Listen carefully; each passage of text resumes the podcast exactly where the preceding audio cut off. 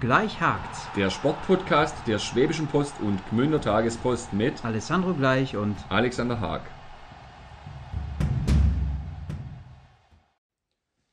Herzlich willkommen zu einer neuen Folge des Podcasts Gleich hakt's von Schwäbischer Post und Gmünder Tagespost. Ja, am Montag startet der VfR Aalen in die Vorbereitung zur Restsaison der Regionalliga und wir nutzen die Gelegenheit und blicken einfach nochmal zurück auf das erste Halbjahr, in dem sich sehr, sehr viel getan hat. Wir ziehen eine kurze Bilanz und wir haben auch unser obligatorisches Zeugnis geschrieben, haben die Spieler bewertet. Das alles ist nachzulesen auf www.schwäbischepost und www.gmündertagespost.de. Ähm, hier im Podcast wollen wir jetzt einfach mal kurz drüber reden, was uns dazu veranlasst hat, die Spieler entsprechend einzusetzen und zu bewerten. Und ja, wir haben keinen Gast, sondern ähm, das gleich Haag-Duo ist sozusagen vereint, Alessandro Gleich und Alexander Haag. Ähm, nimmt, äh, zieht ein Fazit jetzt äh, über die erste Saisonhälfte und ja, es ist viel passiert. Ähm, am Ende aber trotzdem wieder Abstiegskampf, Alex. Gell? Ja, und danach hat es überhaupt nicht ausgesehen. Ich denke, man muss dieses erste Halbjahr zweigeteilt sehen. Ähm, wir schauen jetzt einfach mal auf die ersten zwölf Saisonspiele. Da war zum Abschluss noch das Auswärtsspiel bei Schott Mainz, dieser 3 zu 2 Sieg und plötzlich hatte der VfR Aalen nach zwölf Spielen 22 Punkte auf dem Konto. War Tabellenfünfter, hatte nur drei Punkte Rückstand auf den Tabellenführer VfB Stuttgart 2 und bei einem Punkteschnitt von 1,83. Ja, Alessandro, da haben doch die ersten schon angefangen zu träumen, oder? ja, auf jeden Fall. Also ähm, damit hatte auch irgendwie keiner gerechnet. Äh, mit so einer starken Leistung, mit so einem Traumstart äh, hat, glaube ich, auch schon viele, also nicht nur die Fans überrascht, sondern ich glaube die Spieler und Mannschaft und den ganzen Verein selbst, oder? Fast alle außer Tobias Kramer, der immer gesagt hat, dass man nach wie vor um den Klassenerhalt spielt. Aber ich glaube, das war gar nicht so der Realität entsprechend, weil die Mannschaft hat einfach gezeigt, dass mehr drin ist in dieser Saison. Und vielleicht hat Tobias Kramer da ein bisschen Selbstschutz betrieben, weil er vielleicht dann doch wusste, Ganz so gut ist die Mannschaft nicht, aber sie ist definitiv nicht so schwach, wie sie dann in den anderen neun Spielen gezeigt hat. Richtig. Äh, die Frage ist nur, was ist dann passiert nach dieser tollen Serie eben ähm, von 22 Punkten aus 12 Spielen? Dann folgten neun Spiele und nur vier Punkte. 0,44 der Schnitt.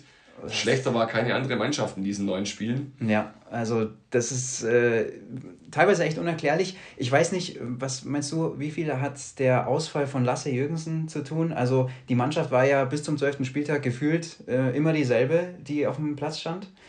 Dann fiel äh, Jürgensen wegen einer Blinddarm-OP äh, aus.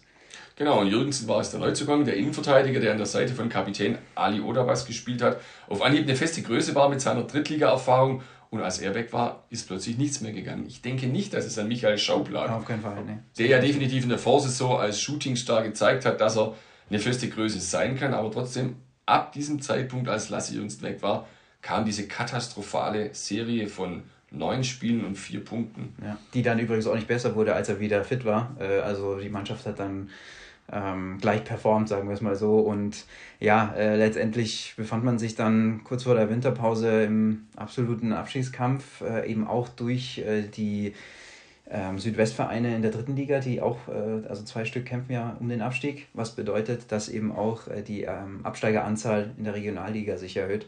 Maximal fünf können absteigen und da ist der VfV allen zur Winterpause dabei als Viertletzter. Richtig. Natürlich ist der Abstand nach vorne nicht allzu groß. Also man kann relativ schnell wieder vorne reinrutschen, aber die Tendenz vor der Winterpause, die war schon sehr bedenklich. Ja. Und es hatte dann auch Konsequenzen äh, zur Folge. Tobias Kramer Anfang Dezember nach die, ja, diesem, also ich war, wir beide waren im Stadion gegen Koblenz. Ähm, 1-3 verloren, äh, obwohl man 1-0 geführt hat bis zur 80. Ähm, ja, Fanausschreitungen und also da ist alles gefühlt äh, gegen den VfL eingelaufen. Zumal man ja vorher zwei Tage Schnee geschippt hat, um diese Partie überhaupt zu ermöglichen. Also ich glaube, im Nachhinein wünscht sich, glaube ich, jeder, dass dieses Spiel wohl so nie hätte stattfinden wird. Das war definitiv der Tiefpunkt in dieser bisherigen Saison und den hat man natürlich dann mit in die Winterpause genommen. Und ja, da muss man erstmal rauskommen. Aber vielleicht schauen wir einfach mal auf die Spieler. Wir wollen heute vielleicht mal kurz die Spieler von hinten aufrollen. Also heißt die, die im Zeugnis nicht ganz, ganz so gut performt haben, die, mit denen beginnen wir jetzt heute einfach mal. Und das sind ähm, fünf Spieler, wo wir gesagt haben, die können wir einfach nicht bewerten. Ja, genau, die kommen auf äh, wenig bis gar keine Einsatzzeit. Da zählen unter anderem die zwei Torhüter dazu, Maurice Brauns und Andreas Wick. aber auch Loris Portella, Verteidiger, ähm, der ja nicht zum Zug kam. Und die, der Neuzugang, äh, Orion Velox, ähm, ja, der eben noch mit seinen Arbeitspapieren kämpft und deshalb noch keine Spielerlaubnis hat. Äh. Der fünfte bei denen, die wir nicht bewerten, ist Steffen Kienle. Ja, Steffen ist, wie sagt man so schöne arme Sau. Ja, absolut. Also nicht zu beneiden auf jeden Fall. Steffen ist definitiv Torjäger Nummer 1 beim VfL Aalen, wenn er fit ist. An ihm führt überhaupt kein Weg vorbei, aber der 28-Jährige ist einfach der ganz große Pechvogel und es scheint irgendwie, als wolle seine Krankenakte nicht enden. Ja. Zunächst bis Ende Oktober fehlte er noch die Nachwirkungen der Vorsaison, als dieser schlimme Unfall passierte, er gegen den Pfosten in Hoffenheim knallte, ja. bewusstlos war, sogar wiederbelebt werden musste. Dann kam er zurück, hat vier Spiele gemacht, nur eins von Anfang an und dann passierte die nächste Knieverletzung. Steffen Kienle, ja, man hofft jetzt wirklich, dass es ein Ende hat und er selbst sagt ja, dass er zur Wintervorbereitung einsteigen will und dass er in der Rückrunde dann doch zeigt, was er kann. Denn sicher vor allem, braucht seinen Publikumsliebling und Top-Torjäger. Absolut, ja. Ähm, Top-Torjäger, äh, davon ist Levin Kundroweit äh, ganz weit weg. Ähm, ja, äh, wir sind jetzt in der Kategorie äh, Hinterbänkler. Da reiht sich Kundroweit ähm, ein, 17 Einsätze, 0 Treffer. Er bemüht sich zwar, doch irgendwie äh, scheint dieser Knoten nicht zu platzen bei ihm. Ich weiß auch nicht, was los ist. Also man denkt ja immer, wenn man ihn sieht, er arbeitet viel, er läuft, er ja. rennt, aber ich habe immer das Gefühl, es reicht für die Regionalliga einfach nicht. Er reibt sich vorne auf ja. und hat dann aber wieder diese Großchancen und, und erarbeitet sich Chancen und er macht einfach keine Tore und ist einfach deshalb auch zu Recht weit hinten dran und auch, wenn überhaupt, dann immer nur ein Joker, der auch dort selten überzeugen konnte. Ja, ein Joker war ja auch Daniel Rapp, ähm, Offensivspieler aus der eigenen Jugend, hatte zwei Kurzeinsätze, ähm, ja, äh, braucht noch ein bisschen, um sich äh, zu entwickeln, ist ja eben auch noch sehr jung, ähm, genauso wie Mario Sabo, der ja, 20-Jährige, der jetzt äh, in der Verteidigung auch noch nicht so wirklich ähm, ja, Fuß fassen konnte. Er ist ein Linksfuß. Ich glaube, solche sind, sind selten, sind rar im Fußball und er hat viel Potenzial. Ich erinnere mich an das Spiel in Offenbach, da hat er die Chance von Anfang an bekommen. Mhm. Er hat durchgespielt und er hat wirklich ein richtig gutes Spiel auf der linken Seite gemacht. Aber die Konkurrenz ist groß und da muss er sich als 20-Jähriger momentan noch hinten anstellen. Das sind unsere Hinterbänkler, die wir auserkoren haben. Wir gehen in die zweite Reihe.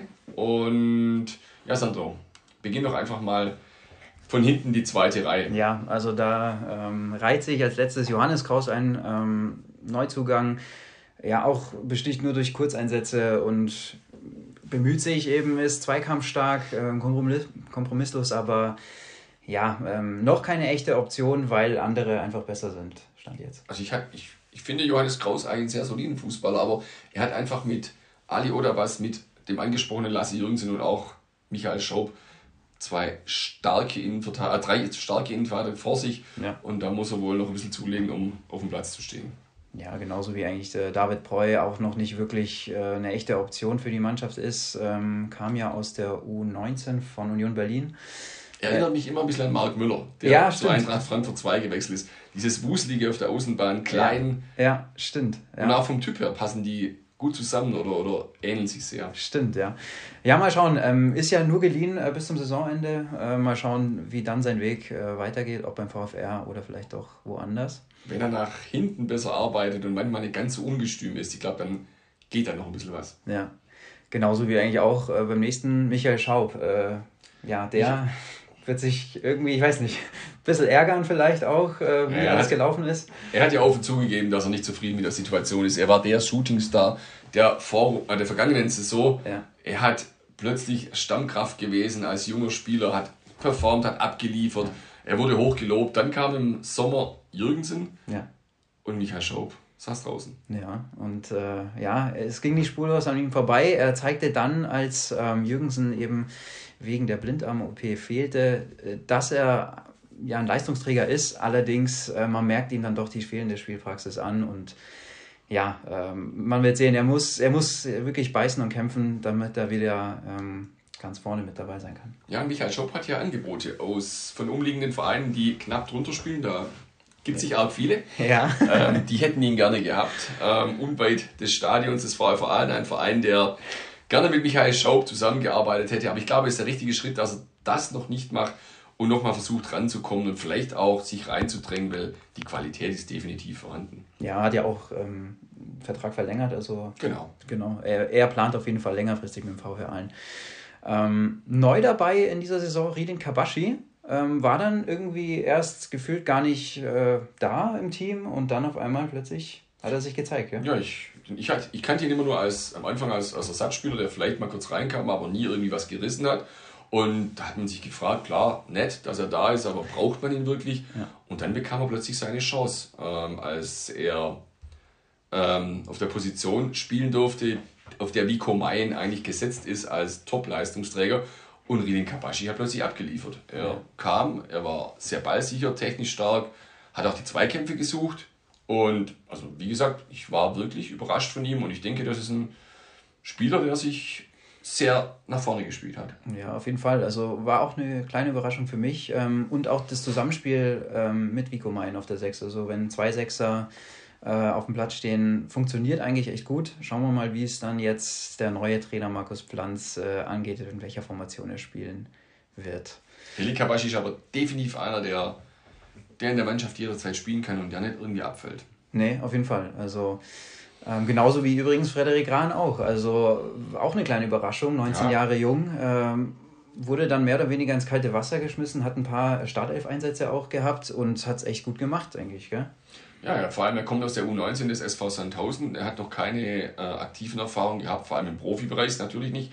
Und er hat seine Sache ordentlich gemacht, weil er aggressiv ist, weil er schnell ist, weil er nach vorne gearbeitet hat als Außenverteidiger. Er hat allerdings auch den einen oder anderen Fehler dann gemacht, wo er einfach seiner Jugend geschuldet ja. ist, wo er doch noch sehr naiv sich angestellt hat. Genau, ja. Aber für das erste Profijahr so wirklich in der Regionalliga, ähm, ja, kann sich auch durchaus sehen lassen. Mal schauen, was da noch kommt. Ähm, wir kommen zum nächsten. Es ist ein weiterer Neuzugang, ein Stürmer, der ja Kontroversen auslöst, glaube ich, so im, sowohl bei den Fans als auch bei allen anderen. Assi Ibrahima Diakite. Über Diakite wird wahrscheinlich so viel geredet wie kaum über einen anderen. Immer wieder lässt er seine Klasse aufblitzen, seine, seine Schnelligkeit, seine Torgefahr und dann kommen wieder Spiele, da denkst du dir, mein Gott, was macht der Junge da vorne? Ja. Hat Chancen ohne Ende, nutzt sie nicht, ist teilweise auch völlig, völlig neben der Spur und manchmal habe ich das Gefühl, wenn man ihm zuschaut, dass es auch ein Einstellungsproblem ist. Der wirkt immer so lustlos, finde ich. Ja, ähm, teils, teils. Also er ist Licht und Schatten, wobei der Schatten dann doch überwiegt. Äh, es ist wirklich so, dass er ähm, auch äh, er kommt aus der Oberliga. Man dachte zuerst, okay, äh, er hat den Sprung zur Regionalliga geschafft, hat ja auch gleich in den ersten Partien direkt getroffen. Ähm, und dann sieht man ihn teilweise nicht und wenn, dann ja, verstolpert der Bälle, sieht unglücklich aus in den Aktionen und vergibt halt teilweise wirklich hundertprozentige Chancen, die ja, den VfR vielleicht äh, ja, äh, nach oben gehievt hätten, hätte er sie verwandelt. Also, ähm, Trotz allem, man darf nicht vergessen, er hat sechs Treffer erzielt, ist der zweitbeste Torschütze intern beim VfR Aalen. Also er hat schon gezeigt, dass er kann. Ja, absolut. Er, er sollte nur noch an seiner Torgefahr, denke ich, und an seinen Abschlussqualitäten arbeiten. Dann kann er dem Verein, denke ich, auch noch mehr helfen. Das gilt auch für den nächsten in der Kategorie zweite Reihe, Paolo Majella. Der Kerl, der rennt, der Kerl, der kämpft, der ist immer unterwegs auf der Außenbahn. Was er nicht macht, ist Tore schießen oder wenig Tore schießen. Ja, richtig. Zwei Treffer stehen äh, bei ihm zu Buche äh, bei 17 Einsätzen. Ähm, er macht viel Dampf über rechts, äh, sorgt für Wirbel auf der Außenbahn, aber ja, ähm, so wirklich diese, diese Offensivgefahr, die bleibt aus. Und ja, dann wurde auch noch durch eine ja, Dreifachverletzung ähm, ein bisschen aus dem Tritt gebracht. Äh, Meniskuseinriss, Innenbeineinriss, äh, Oberschenkeldem, also eigentlich alles, was man sich so vorstellen kann. Ähm, ja, mal schauen. Er sollte auf jeden Fall ähm, an seiner, an seiner Torgefahr arbeiten, oder? Wobei ich bin echt Fan von diesem Kerl, weil Paolo Majella ist einer, der, der gibt halt immer alles und das, das fehlt vielen und stimmt, man ja. kann ihm eins wirklich nie absprechen, dass er nicht irgendwann mal sich zurücknimmt, sondern er ist immer da, nach hinten, nach vorne, er arbeitet, er rennt. Ja, also äh, man braucht auch solche Spieler, das stimmt. Ähm, ist Yannick Thermann der nächste in unserer Liste so ein Spieler? Yannick Thermann kam, er hat als Außenverteidiger gespielt, und er hat mit seinen 29 Jahren sofort gezeigt, was für eine Erfahrung er hat, dass er einfach ein vollwertiger Linksverteidiger ist, der absolut da hinten für Sicherheit sorgt, der nach vorne arbeitet, der zweikampfstark ist und der einfach von Anfang an gepasst hat. Ja. Im Fall vor allem. Hat allerdings auch hinten raus, muss man dazu sagen, nachgelassen. Also ja. auch er hat sich anstecken lassen von dieser Negativphase genau. und hat teilweise auch Spiele abgeliefert mit Fehlern und boah, ja, nicht mehr der Janik Thiermann, den man noch im Sommer gesehen hat. Ja, schade eigentlich, weil gerade aufgrund seiner äh, Regional- und sogar Drittliga-Erfahrung, ähm, die er ja ins Team mit eingebracht hat, hätte ich gedacht, könnte er diese Unsicherheiten überwinden oder sich zumindest nicht davon anstecken lassen. Aber ja, eben gegen Ende, wie du schon gesagt hast, äh, war er recht unauffällig, beziehungsweise ähm, hat sogar ähm, ja, recht schwach performt. Zum Schluss ja. Ja. Wir gehen in die nächste Kategorie. Jetzt kommen wir schon zu den Musterschülern. Das sind die Spieler, ähm, die, die Spieler, die einfach performen, die abliefern und die wir ganz vorne sehen. Und da sind wir bei Stefan Wächter. Den, den haben wir so ein bisschen hin und her gemacht. Machen wir zweite Reihe, machen ja, wir genau. Musterschüler. Wir haben uns auch beschlossen, dass wir noch knapp zu den Musterschülern reinnehmen. Ja, genau. Er ist eigentlich schon ein wichtiger Bestandteil äh, im Offensivspiel ähm, des VfR Aalen. Ähm, er zeigt ja auch, dass er die, die Qualitäten und teilweise auch die, die Technik mitbringt. Also, er ist ein toller Fußballer. Ja, auf jeden Fall. Zeigt es aber einfach zu, zu selten, oder? Er zeigt es zumindest immer wieder, lässt er aufblitzen, dass er eine absolute absoluter Topmann im Mittelfeld ist, weil er eben technisch so stark ist, weil er Ideen hat, weil er die Übersicht hat. Wie du sagst, er könnte noch ein bisschen zulegen. Er hat nur ein Tor geschossen in diesen 20 Einsätzen, ja. drei Vorlagen. Ja, da geht natürlich noch was bei Stefan Wächter. Okay. Dass er nicht abrutscht in die zweite Reihe, da ist er gerade ganz ja, an der Grenze. Auf der Kippe, ja, richtig. Ähm, Jascha Döringer ist der nächste. Ähm, echt ein super Transfer eigentlich vom Vorverein, oder? Absolut Top-Transfer. Der 27-Jährige, der kam ähm, hat rechts hingespielt, kann aber auch im Mittelfeld spielen. Er hat mal zu mir gesagt, er wird immer alles geben, immer laufen und genau das tut er. Er kämpft, er läuft, er geht in jeden Zweikampf. Ähm, schon im ersten Spiel in Homburg hat man gesehen, wie er sich aufgerieben hat. Ähm, ja. Da flog er ja auch, glaube ich, gleich vom Platz. Da flog er auf den Platz, ja. also er hat sich ein bisschen genau. zu sehr aufgerieben. Nein, nee, er war wirklich sehr aggressiv, hat auch gezeigt, dass da wirklich auf ihn immer Verlass ist und dass er sich nie aufgibt. Ähm, er hat zum Schluss allerdings auch nachgelassen, das muss man so sagen. Er hat sich anstecken lassen, ja. wie auch Yannick Thiermann von diesem Tief, hat teilweise fehlerhaft gespielt und also die, die, die letzten Spiele waren nicht der Jascha Deringer, den man vom Anfang kannte und er kann definitiv mehr, als er vor Weihnachten gezeigt hat. Trotzdem bin ich mir sicher, dass es ein absoluter Topmann in der Defensive des VfL Aalen ist und ja auch ganz, ganz wertvoll sein wird in der Rückrunde. Absolut, ja. Wertvoll ist auch Vico Mayen, ähm, hat er letzte Saison schon bewiesen, ähm, auf der 6. Ähm, in dieser Saison auch ein wichtiger Bestandteil äh, des Kaders der, der Mannschaft, ist auch ein Leader, finde ich. Also der, der wird auch mal laut, wenn es sein muss. Ähm, und arbeitet ganz viel, finde ich. Also zwischen Defensive und Offensive ist schon immer recht präsent, zeigte sich aber zuletzt auch ein bisschen unauffällig. Äh, ja, ist, glaube ich, einfach diesem Negativtrend so ein bisschen geschuldet. Dass, da hat es einfach bei jedem nicht mehr gepasst. Wobei er oft unauffällig spielt und trotzdem unfassbar wertvoll ist auf der Six. Das ist ja eigentlich das, was ein Sechser ja. auszeichnet. Und er war ja so die rechte Hand von Trainer Tobias Kramer. Also er war einfach, er ist ein Führungsspieler, er geht voran ähm, und das zeigt er auf dem Platz. Und ich glaube, ohne die Komain wäre es im zentralen Mittelfeld schon arg düster. Absolut. Ähm, nicht mehr so düster äh, spielt Alessandro Abruscha in dieser Saison, oder? Ja, also, Vorsaison war ja wirklich eine Enttäuschung. Da hat man schon gedacht, was ist los mit ihm? Ja. Dann hat man ihm das Kapitänsamt weggenommen, hat Ali oder was gesehen und irgendwie war es, als wäre eine Last von seinen Schultern abgefallen. Auf jeden Fall. Abruscha ist der Alte, er Spielmacher wieder, er glänzt im Mittelfeld, er treibt das Spiel an, ja. er schlägt gute Bälle, er bereitet Tore vor. Ja, er ist wieder der Leader auf dem Platz, den man sich immer gewünscht hat. Ja, und äh, Tore vorbereiten, gutes Stichwort. Äh, sieben Torvorlagen hat er schon gemacht. Also ähm, ist der beste Vorbereiter intern beim VfR Ähm, zwei Tore selbst erzielt, darunter ein äh, sehr schönes Freistoßtor ähm, gegen Kassel. Leider hat es da auch nicht zum Sieg gereicht, aber trotzdem. Er hat gezeigt, dass er auf jeden Fall wieder da ist. Ähm, es macht echt äh, Spaß, ihm zuzugucken und ja, ist immer mal wieder angeschlagen, ähm, muss deswegen mal ein Spiel pausieren, aber ähm, er ist wieder eine feste Größe im Team. Ja, man muss dazu sagen, dass im Sommer noch der TSV Essingen als Oberliga-Aufsteiger ihn verpflichten wollte. Da gab es schon Gespräche, da war schon eine Tendenz da, dass es vielleicht doch klappen könnte. Und dann hat es Gott sei Dank nicht geklappt, weil Alessandro Apuschia dann doch beim VfV angeblieben ist und mit der Leistung in dieser Saison zum Glück, muss man sagen. Absolut, ja. Ähm, wer auch beim VfR Aalen bleibt äh, und das verlängert, Vertrag verlängert bis 2027, ist Ali Udabas. Ähm, Kapitän? Jetziger Kapitän, genau, du hast es angesprochen. Äh, Abwehrchef und zusammen mit Jürgensen eigentlich ein super Defensivduo hinten drin. Ja, Udabas, zweikampfstark, Kopfballstark, er schaltet sich in die Offensive ein, er hat die Drittliga-Erfahrung, die er einbringt. Udabas ist der Chef da hinten drin und er geht auch abseits des Platzes voran, stellt sich den Fragen, wenn es mal nicht so läuft. Ja, immer eigentlich. Also ja, das, genau. der, der steht wirklich immer Rede und Antwort. Und ja. sagte eben zuletzt auch, äh, er kann sich es auch nicht erklären, ähm, die Gegentore fallen viel zu einfach. Ähm, und auch vorne, also die Chancenverwertung, hat man gesagt, irgendwie, du müsstest mal ins Training vorbeikommen, da machen wir jeden rein. Ich weiß auch nicht, warum es im Spiel nicht klappt. Es ist, ähm, ich glaube, auch nicht einfach als Führungsspieler, ja, ähm, wirklich das auch anzusprechen, was nicht läuft, aber da scheut er sich nicht. Nein, oder was ist ein Topmann für den VfA? Und das gilt jetzt auch für seinen neuen Nebenmann, also den Neuzugang Lassi Jürgensen, den wir jetzt heute schon ein paar Mal angesprochen ja. haben. Ähm, erfahrener Innenverteidiger, der hinten auf Anhieb ähm, eine feste Größe war, der einfach zweikampfstark ist, kopfballstark, der Ruhe ausstrahlt, der seine Erfahrung einbringt ja. und so schade das für Michael Schaub ist, aber Lasse Jürgens ist ein Volltreffer als Innenverteidiger und er spielt natürlich auch zu Recht da hinten drin. Absolut, ja. Und umso bitterer, dass gerade als er dann ähm, Mitte Oktober ausfiel, dass dann dieser, diese Negativspirale begann.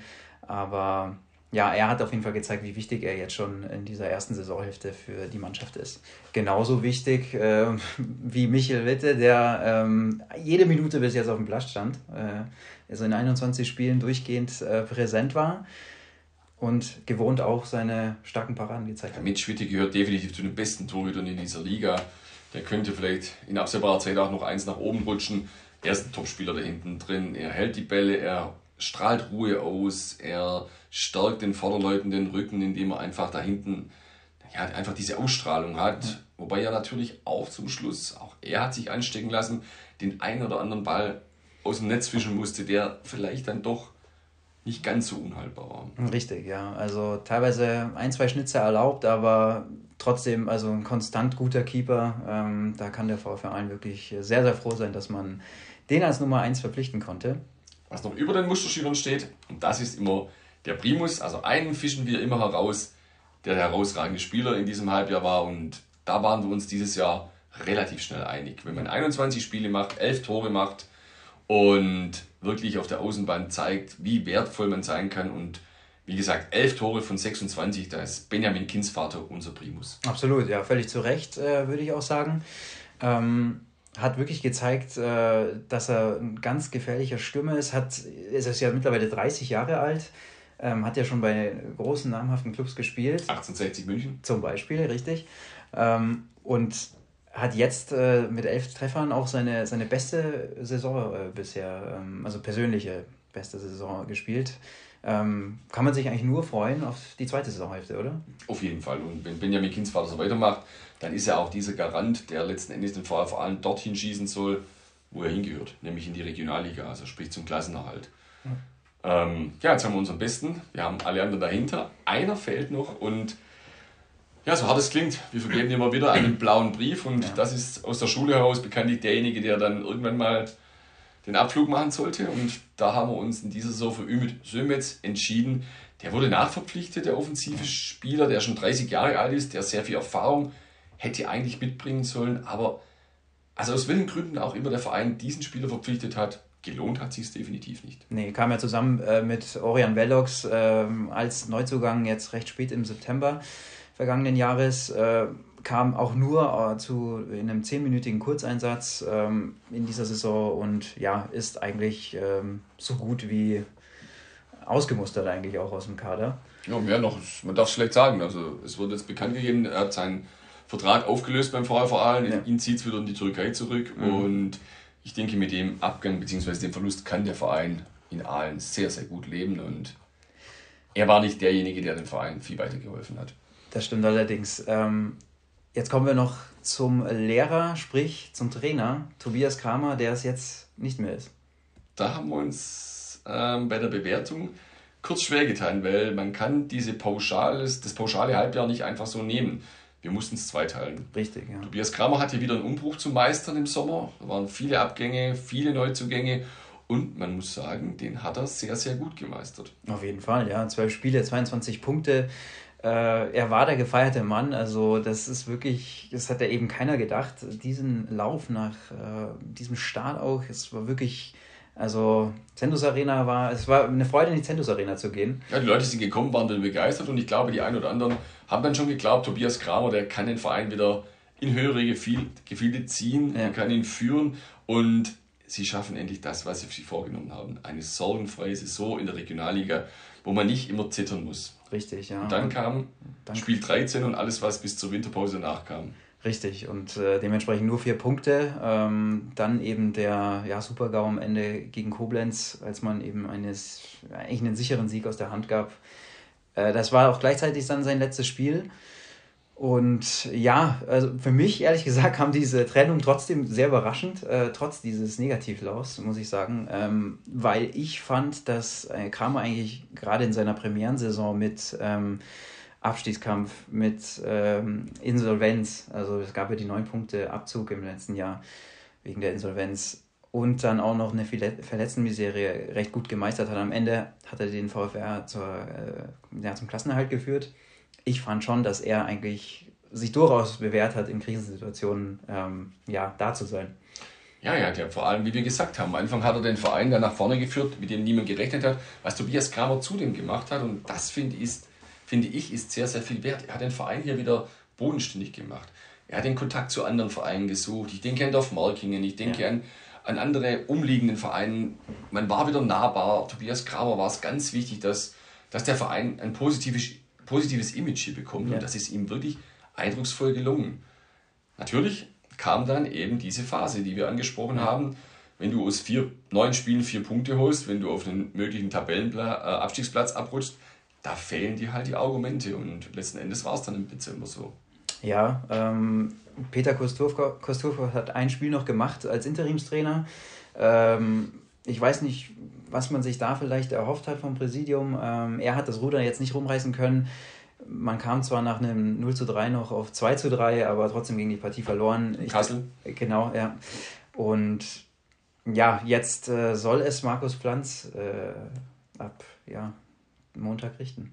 Ja, er steht, er steht sofort unter Druck, weil er muss den Verein dort rausführen. Aber vielleicht noch mal kurz zu, zu unserem Lehrer, zu Tobias Kramer zurückgekommen. Ich finde es ich schade, dass er nicht weitermachen durfte ähm, weil er hat wirklich bewiesen, dass er hier mit der Mannschaft etwas erreichen kann.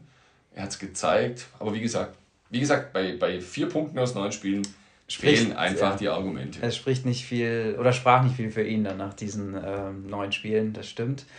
Ähm, ja, und jetzt.